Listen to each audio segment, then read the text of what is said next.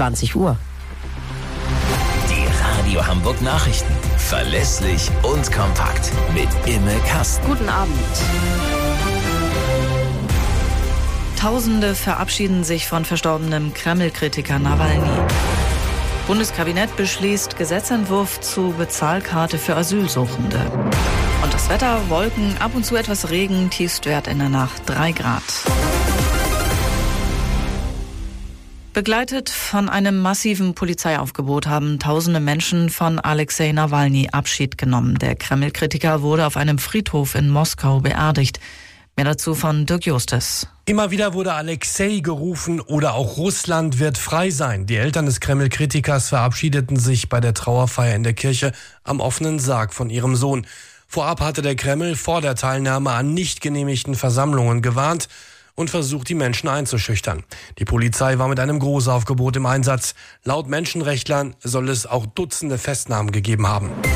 Nach einer Großrazzia im Drogenmilieu in Hamburg und im Süden Schleswig-Holsteins hat die Polizei weitere Details bekannt gegeben. André Glatzel, das ist dann ja nicht bei den 29 durchsuchten Häusern und Wohnungen gestern geblieben, oder? Genau. Während der Razzia sind die Beamten auf Hinweise zu sieben weiteren Wohnungen gestoßen. Die haben sie dann auch durchsucht. In den Häusern und Wohnungen in Itzehoe, anderen Teilen des Kreises Steinburg, Halstenweg und Hamburg hat die Polizei insgesamt vier Kilo Cannabis und 200 Gramm Kokain beschlagnahmt. Dazu noch diverse Waffen, fünf Autos und über 500.000 Euro in Bar und auf Konten. Bei den Razzien wurden fünf Männer zwischen 22 und 37 Jahren festgenommen. Gegen sie lagen Haftbefehle vor. Bei uns in der Stadt ist es wieder Zeit für den Frühjahrsputz. Für die Aktion Hamburg räumt auf ist heute der Startschuss gefallen. Finn Rebesell dazu. Ja, genau. In diesem Jahr sind so viele Menschen dabei wie noch nie, heißt es von der Stadtreinigung. Knapp 100.000 Freiwillige haben sich bereits angemeldet, darunter Schulklassen, Kitas oder auch andere Gruppen. Sie alle wollen in den kommenden anderthalb Wochen an den verschiedensten Orten in der Stadt Gehwege, Parkanlagen oder auch Kanäle vom Müll befreien.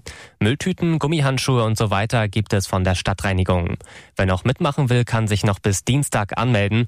Im vergangenen Jahr kamen gut 122 Tonnen an Unrat zusammen.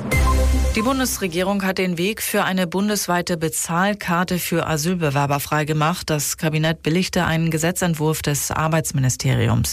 Der sieht vor, dass die Karte künftig eine Option sein soll, neben Geld oder Sachleistungen. Über den Gesetzentwurf soll nun weiter im Bundestag beraten werden. Das waren die Nachrichten aus Hamburg, Deutschland und der